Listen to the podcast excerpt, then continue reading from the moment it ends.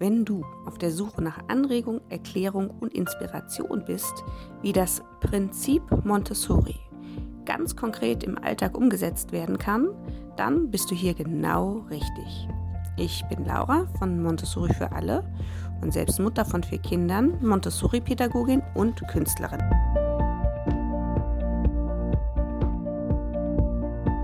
Ich möchte dich auf eine Reise durch die visionäre Gedankenwelt von Maria Montessori mitnehmen. Dabei gebe ich ganz konkret Tipps, wie dieser pädagogische Ansatz deine Sichtweise und den Umgang mit Kindern allgemein verändern kann. Bleib dran und folge mir in den Kosmos der Montessori-Pädagogik.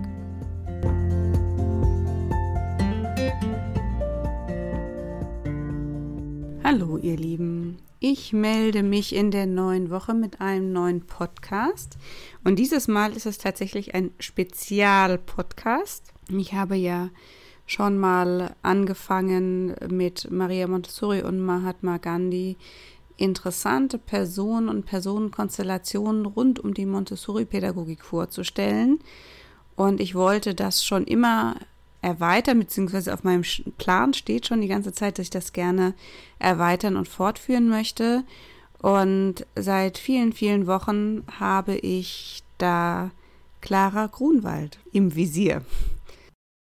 Ganz bewusst habe ich dieses Mal meinen Podcast auf zwei Folgen aufgeteilt, denn ich möchte das ein bisschen trennen. Einmal möchte ich Clara Grunwald im Zusammenhang von der Bewegung und Entwicklung der Montessori-Pädagogik in Deutschland zeigen.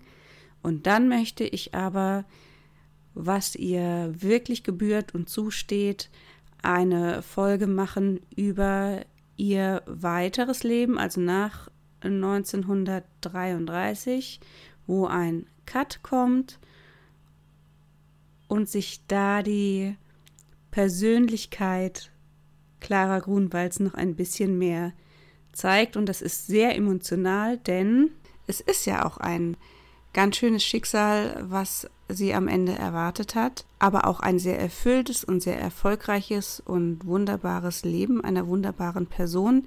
Deswegen lohnt es sich, diese Frau, diese jüdische Frau, diese jüdische Lehrerin, Montessori-Pädagogin, Vordenkerin und Vorsitzende und Gründerin der Deutschen Montessori-Gesellschaft näher vorzustellen und euch allen einen kleinen Einblick zu geben in ihr Schaffen, in ihr Lebenswerk und ihr damit den Respekt zu zollen, den sie wirklich verdient. Bevor ich jetzt aber so viel vorwegnehme und euch am Ende davon abhalte, diesen Podcast weiterzuhören, fange ich einfach mit ihrer, ganz klassisch mit ihrer Biografie an, die eben aber nichtsdestotrotz eine jüdisch-deutsche Biografie ist am Anfang des 20. Jahrhunderts. Dazu noch die einer Frau. Und ich nehme deshalb, glaube ich, nicht zu viel vorneweg, wenn ich sage, dass Anfang der 30er, also quasi mit der Machtübernahme Hitlers und der Nationalsozialisten, es bei ihr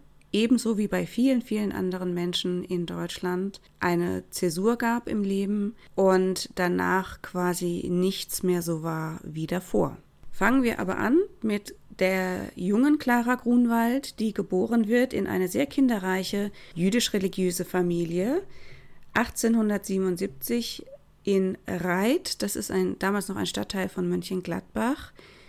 Sie wächst dort mit zehn Geschwistern auf, unter denen sie nur noch eine weitere Schwester hat, Emi, mit der sie tatsächlich später auch noch beruflich und äh, wissenschaftlich weiter zusammenarbeiten wird, denn beide beschäftigen sich von ihren unterschiedlichen beruflichen Standpunkten heraus mit der Montessori-Pädagogik.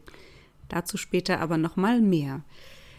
Auf jeden Fall kann man sagen, dass diese beiden Mädchen innerhalb dieser Großfamilie behütet groß geworden sind. Sie waren in einer guten Mittelschicht situiert, also der Vater war neben der Ausübung des Rabbiners, das war zumindest in den Anfangsjahren, auch ein erfolgreicher mittelständischer Kaufmann, der dann zusammen äh, mit den Jungen der Familie auch sein äh, Geschäft erweitert hat und auch später im Großbetrieb des Bruders, des älteren Bruders, mitgewirkt und mitgearbeitet hat. Also sie ist nicht in ärmlichen Verhältnissen aufgewachsen, aber das äh, muss man jetzt noch mal vielleicht erklären für den Blickwinkel, den wir aus unserer heutigen, sehr modernen Zeit auf diese Zeit werfen. Die Verhältnisse waren schon auch schwierig. Ja, also auch wenn genug Geld da war. Wir reden hier von der Jahrhundertwende, wo auch gesellschaftlich viele Dinge im Argen lagen und es, es, passiert ja sozusagen auch das, was später passiert, nicht aus irgendeinem äh, kontextlosen Zusammenhang heraus, sondern wir bewegen uns ja auch in einer Zeit, wo der Erste Weltkrieg, den Deutschland ja verloren hat, schon sich ein bisschen ankündigt und dann ja auch sozusagen ihr Leben bestimmt. Aber noch ist es nicht so weit.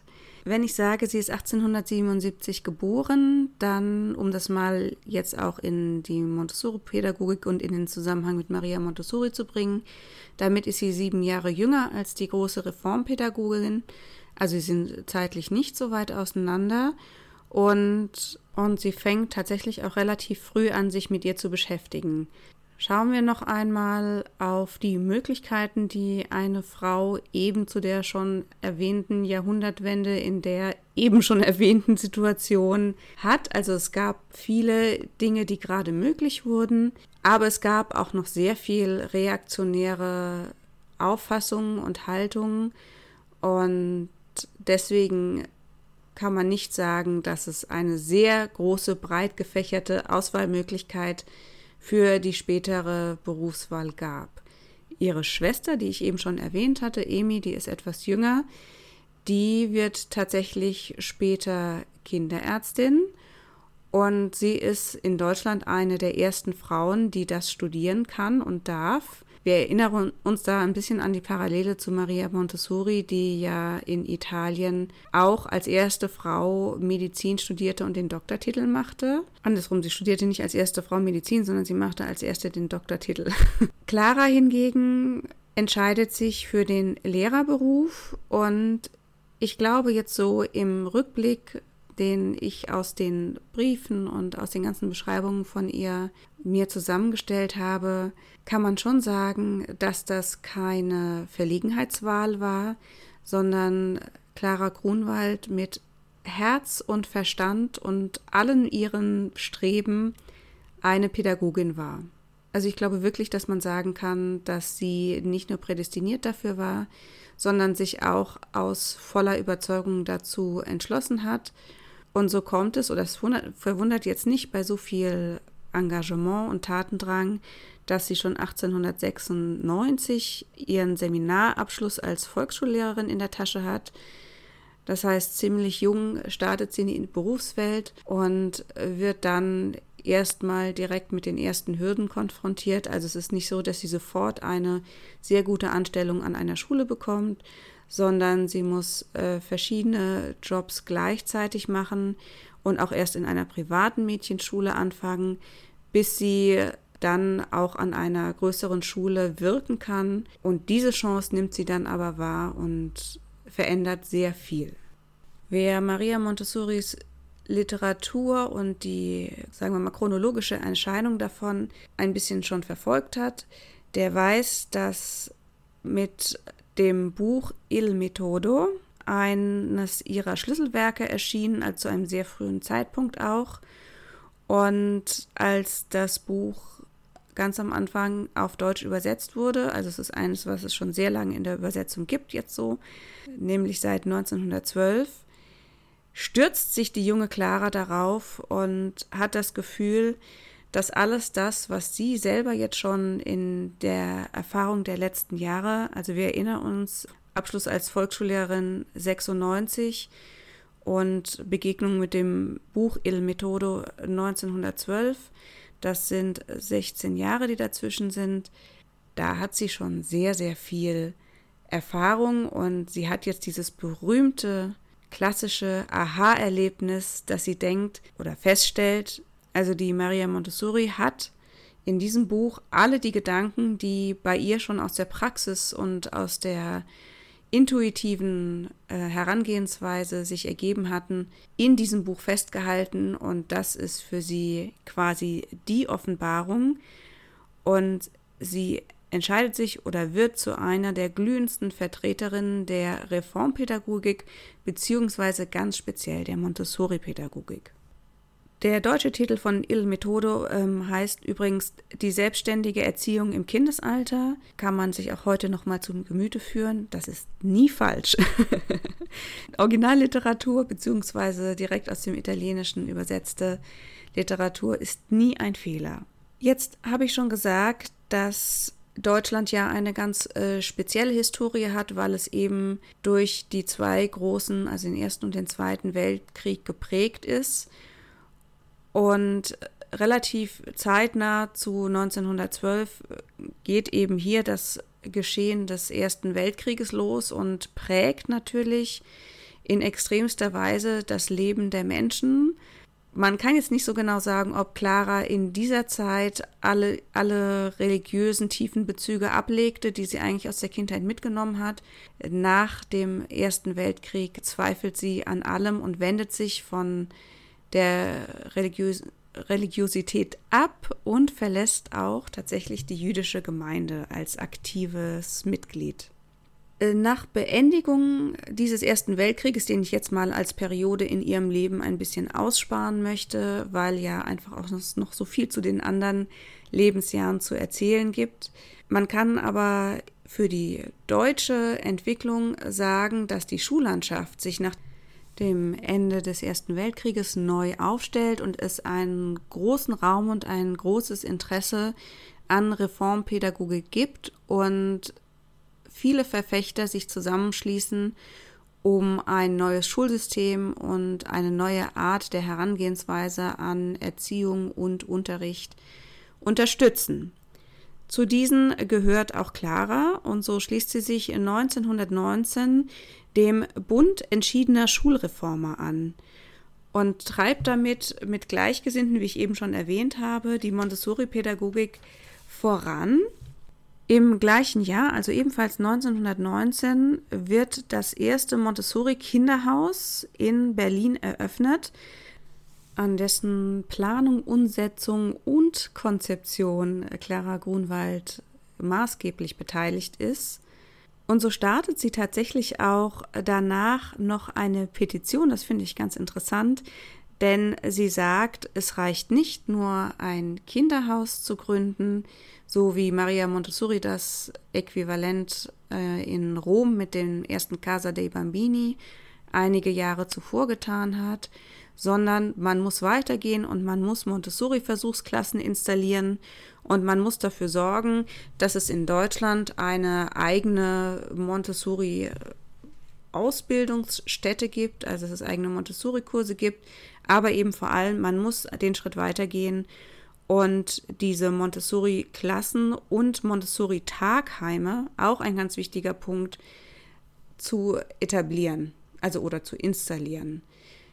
Mit Tagheimen meint sie, dass die eigentliche, dass die Regelschule zur damaligen Zeit, eigentlich fast auch ähnlich wie heute, nur einen kurzen Zeitraum des Tages in Anspruch genommen hat. Also die Kinder sind nur den Vor Vormittag über in die Schule gegangen und waren danach eben ähnlich, und da sehe ich auch wirklich tatsächlich diese Parallele zu San Lorenzo, also dem Ort, wo Maria Montessori das erste Kinderheim gegründet hat.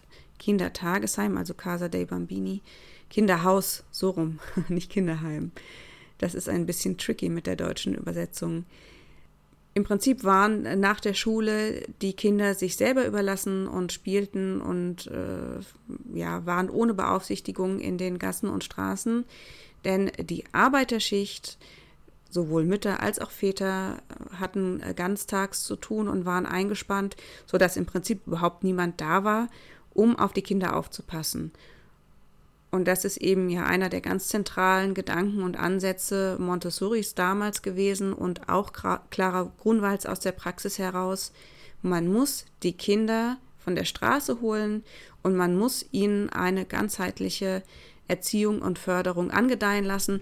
Und dann haben diese Kinder auch eine Chance, denselben Beitrag oder die Leistung für die Gesellschaft zu bringen wie andere Kinder aus den oberen ja, sagen, Gesellschaftsschichten auch.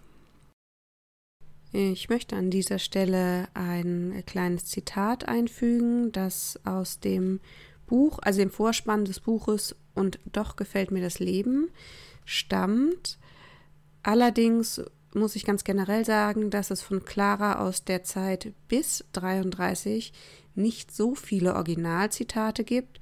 Sie wird des Öfteren ja interpretiert, es wird über sie gesprochen oder sie wird an ihren Handlungen gemessen, aber sehr selten findet man Dokumente, wo sie quasi sich äußert. Also im Gegensatz zum Beispiel zu Montessori, von der es ja unglaublich viele Zitate gibt, aber eben auch, weil sie unglaublich viele Bücher geschrieben hat und Vorträge gehalten hat.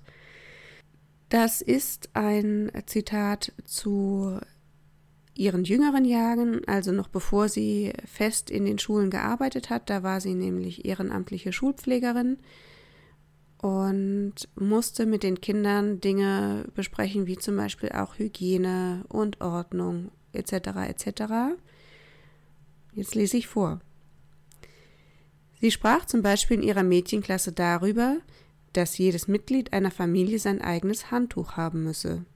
Zu ihrem Erstaunen erregte dies allgemeine Heiterkeit, die sie sich nicht erklären konnte. Nach einigem Bemühen gelang es ihr, von einem der Mädchen den Grund zu erfahren. Ja, wo sollen denn alle die Handtücher bei uns zu Hause hängen? Clara, die damals noch recht jung war und wenig Ahnung von den Wohn- und Lebensumständen der Proletarierkinder hatte, erkannte die Diskrepanz zwischen den bürgerlichen Wohnbedingungen und der Realität der Existenz in der Arbeiterklasse. Dass die Arbeiter im Berliner Norden so leben müssen und dass wir dies nicht ändern können, schrieb sie an eine Freundin, das wird sich an uns rächen. Wir werden dieselben Lebensverhältnisse auszuhalten haben.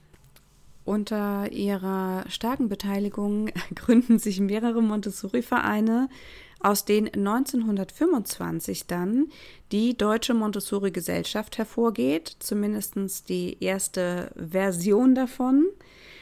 Und die Präsidentin dieser ersten Ausgabe oder Auflage, sage ich jetzt mal, der Deutschen Montessori-Gesellschaft ist eben Clara Grunwald.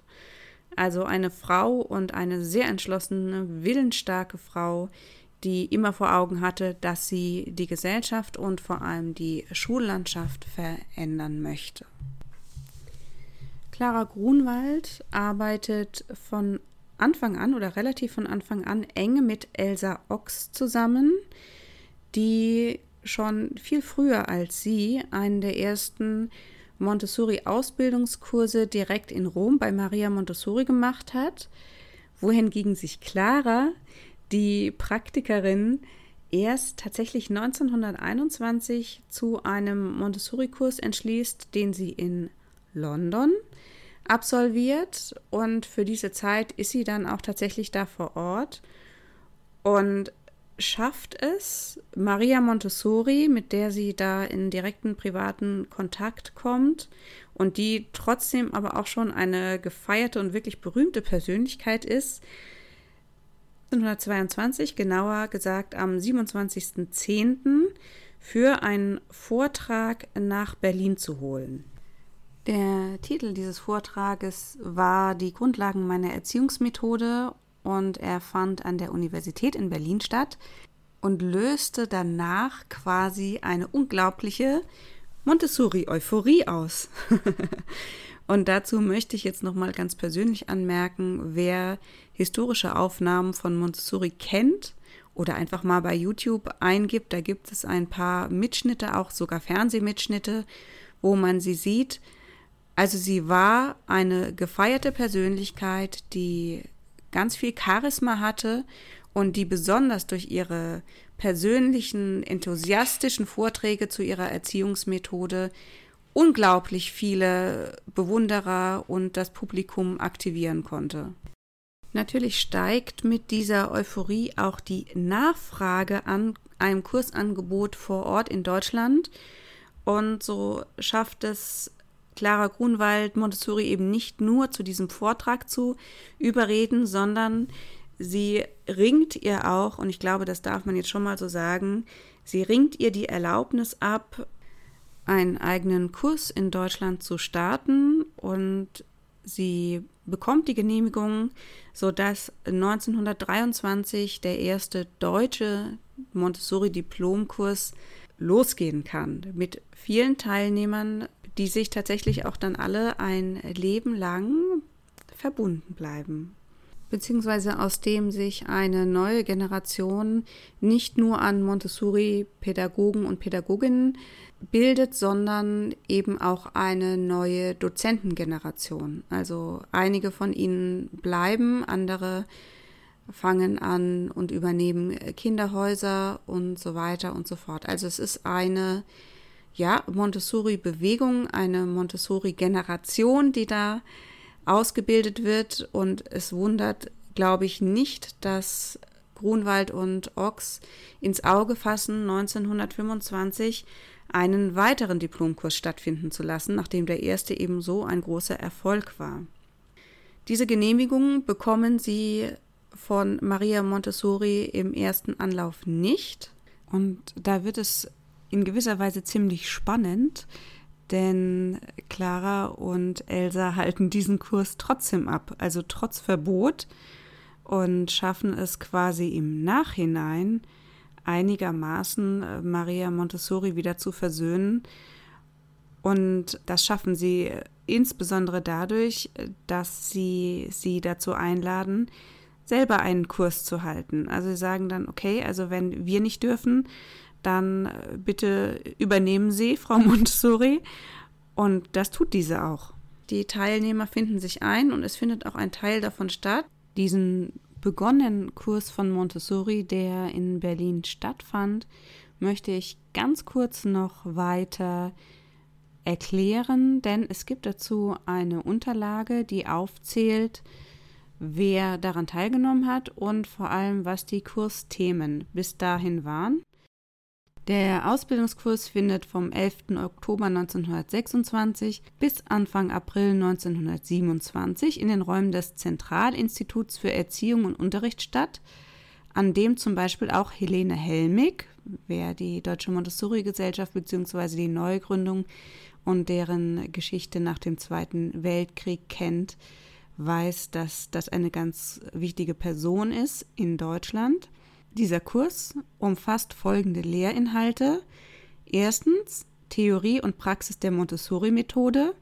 Zweitens Zeichnen nach Montessori. Drittens Schriftzeichen. Viertens Erziehung zum musikalischen Ausdruck. Fünftens Töpfern. Sechstens Weben. Siebtens Hygiene des Kindes und soziale Hygiene. Achtens Hospitieren und Tagebuchführung in Montessori-Einrichtungen. Ich habe das jetzt mal vorgelesen, um auch zu beweisen oder nachzuweisen, dass Kunst und Musik, und da wird es jetzt ein bisschen persönlich, in der Montessori-Pädagogik sehr wohl einen Platz gehabt haben und in den Originalausbildungskursen eben tatsächlich sogar im Zusammenhang auch mit der handwerklichen Ausbildung einen Schwerpunkt gebildet haben. Und da ist der Beweis. Dann kommt es aber zu einer, ja, wie sagt man das, zu, heute würde man sagen, zu persönlichen Differenzen zwischen Montessori und zwischen Clara Grunwald, also diesen beiden zwar Vertreterinnen der gleichen Methode, aber doch auch sehr unterschiedlichen Persönlichkeiten. Und ich glaube, man kann, lehnt sich nicht so weit aus dem Fenster, wenn man sagt, dass Maria Montessori sehr daran gelegen war, ein Monopol auf die Art des Kurses und auf die direkte Umsetzung ihrer Methode zu halten und Clara Grunwald einfach durch die selbstständige Herangehensweise an die Montessori-Pädagogik und eben aus dem Kontext der praktischen Erfahrung heraus sicherlich auch nicht abgeneigt war, einzelne oder eigene Deutungsansätze damit einzubringen. Also im Grunde genommen kann man, glaube ich, sagen, dass Montessori das Gefühl hat, da verselbstständigt sich etwas und äh, dass der Erfolg der Montessori Pädagogik doch schon aus ihrer Sicht und ich glaube schon auch aus unserer Sicht heute stark an ihre eigene Persönlichkeit gekoppelt war, was für Clara, glaube ich, nicht ganz so die Bedeutung hatte. Trotz dieses persönlichen, nennen wir es mal, Eklat zwischen zwei starken Frauen, ich glaube, damit wird man beiden Persönlichkeiten gerecht, bleibt Clara Grunwald dem Grundsatz der Montessori-Pädagogik, also dem wissenschaftlichen Ansatz und auch der Umsetzung durch Herangehensweise und Materialien stark verbunden. Sie unterrichtet nicht nur weiter in dieser Überzeugung, sondern sie publiziert auch unter anderem zusammen mit ihrer, ich habe sie vorhin schon erwähnten, Vertrauten Elsa Ochs, eine Broschüre mit dem Titel Montessori-Erziehung in Familie, Kinderhaus und Schule. Also daraus kann man, glaube ich, gut ableiten, dass sie eine ganzheitliche Herangehensweise an die Montessori-Methode hatte und sich dafür eingesetzt hat, eben dass wirklich in allen Bereichen von Familie, Kinder und Bildung ein neuer Ansatz gefunden werden muss. Rein praktisch, also auf die Organisationsstruktur der deutschen Montessori-Gesellschaft, hat allerdings dieser Konflikt auch ausgestrahlt und es wurde zunehmend schwieriger, eben die deutsche Montessori-Gesellschaft in offiziellen Einklang mit Maria Montessori zu bringen. Und obwohl 1926, nämlich am 14. April, noch eine Montessori-Klasse, also diese erste Klasse, von der ich vorhin gesprochen habe, Montessori-Versuchsklasse, tatsächlich auch eröffnet wurde. Aber die Deutsche Montessori-Gesellschaft hat sich als Organisation dann quasi gesplittet und Maria Montessori übernimmt persönlich einen Teil davon oder einen Zweig davon, nämlich äh, den Verein Montessori Pädagogik e.V. Also der wird gegründet und da ist sie die erste Vorsitzende. Und somit verlagern sich quasi auch alle organisatorischen Entscheidungen und Befugnisse nach Italien, nach Rom, zu Maria Montessori persönlich. Auch wenn es danach noch weitere Veranstaltungen gab, wo sowohl der eine wie auch der andere Zweig dieser Splittung ja, also quasi zusammen sich präsentiert hat, zumindest auf dem Papier, muss man sagen, dass für Clara sich die Arbeit im Vorstand von dieser Gesellschaft quasi erübrigt hatte. Also sie hat da keinen weiteren Zugang mehr gefunden und hat, sah sich da auch relativ vielen Anfeindungen gegenüber, die auch gegen sie persönlich geführt wurden, auch von Maria Montessori, das muss man zwischendurch erwähnen. Deswegen hat sie sich in eine, ja, sagen wir mal, private oder hat sich auf eine private Organisation äh, verlegt und bei sich in der Wohnung eine Montessori-Sprechstunde abgehalten, die für Eltern, Pädagogen, Erzieher und Interessierte offen war. Also sie hat weiter an dem ganz praktischen, nahen Ansatz der Montessori-Pädagogik, also nah am Kind, festgehalten. Jetzt enden tatsächlich in der allgemeinen Rezeption viele ihrer Biografien an diesem Punkt, beziehungsweise handeln sehr kurz den restlichen Verlauf ihrer beruflichen Laufbahn ab. Und das lässt sich tatsächlich auch kurz zusammenfassen, denn mit der Machtergreifung der Nationalsozialisten und in dem Zug des Berufsverbotes für jüdische und politisch engagierte Lehrer wird sie schon 1933, also ganz am Anfang, vom Schuldienst suspendiert bzw. abgezogen und auch 1933 alle Einrichtungen, wo jüdische Lehrer oder Schulleiter im Dienst waren, geschlossen. Das allgemeine Verbot der Montessori-Schulen folgt dann 1936. Die Bücher Montessoris sind auch zum großen Teil mit verbrannt worden bei dieser berühmt-berüchtigten Bücherverbrennung. Also es gab eine ganz große Unterdrückungswelle beziehungsweise einen großen Cut bei allen reformpädagogischen Bewegungen beziehungsweise bei allen Bemühungen, das voranzutreiben. Nun habe ich schon gesagt, man könnte hier jetzt quasi für Clara Grunwald aufhören, denn ihre unbestreitbaren Verdienste bei der Vorantreibung der oder der Installation der Montessori-Pädagogik in Deutschland haben wir beschrieben. Sie hat das erreicht. Und äh, nach dem Krieg, das möchte ich jetzt schon mal voraussenden, hat die Deutsche Montessori-Gesellschaft sich ja noch einmal neu formiert. Unter Gründung von Maria Montessori, also sie hat ähm, die Montessori-Gesellschaft noch einmal quasi gegründet und seitdem existiert sie in dieser jetzigen Version. Jetzt könnt ihr natürlich unschwer erkennen, dass dieser Teil des Podcasts genau 30 Minuten lang ist. Und deswegen werde ich einen zweiten Teil zu Clara Grunwald machen. Denn für mich hört eben ihr Verdienst und der Mut und ihre große Persönlichkeit nicht mit den Nationalsozialisten auf. Im Gegenteil, die eigentliche Clara Grunwald kommt meiner Meinung nach erst danach zum Vorschein. Deswegen bleibt dran und seid gespannt, wie es weitergeht mit der Briefsammlung aus dem Gut Neuendorf. Ich entlasse euch bis dahin mit einem etwas längeren Zitat, das nochmal zusammenfasst, wie sehr Clara Grunwald diese Methode Montessoris mit ihren eigenen Erkenntnissen und Auffassungen zusammengebracht hat und was für sie die Essenz der Montessori-Pädagogik war. Ihrer Ansicht nach sollen Schule und Kinderhaus Orte sein, wo die sozialen Gefühle des Kindes von diesem mit den anderen Kindern selbst hervorgebracht werden können. Hier besteht nach Clara Grunwald die Gelegenheit zur gegenseitiger Hilfe, zum Zusammenarbeiten, zum gemeinsamen Leben, gemeinsamen Eigentum, das von allen zu pflegen und zu schonen ist. Soziale Gefühle folgen nach Clara Grunwald aus sozialen Handlungen, aus dem Wiederholen der praktischen Übungen.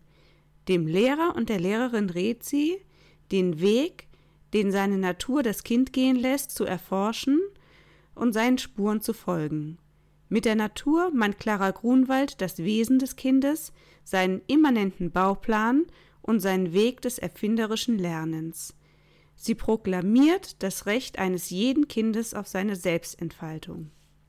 Das Wesentliche von Maria Montessoris Pädagogik ist für Clara Grunwald, dass diese betont, ohne jede Ansicht über das Wesen des Kindes einerseits, über das Ziel der Erziehung andererseits an ihre Arbeit zu gehen. Nur dem immanenten Ziel folgend, das in der Natur des Kindes liegt und die sie mit dem Instrumentarium positivistischer Wissenschaftlichkeit freilegt. Das Kind ist der Mittelpunkt.